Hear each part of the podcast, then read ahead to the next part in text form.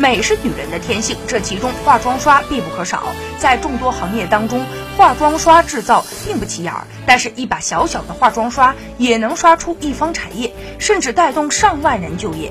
八五后的姑娘杨洋就在化妆刷上下了功夫，她的团队研发的化妆刷远销世界四十五个国家，年销售额超过了两亿元。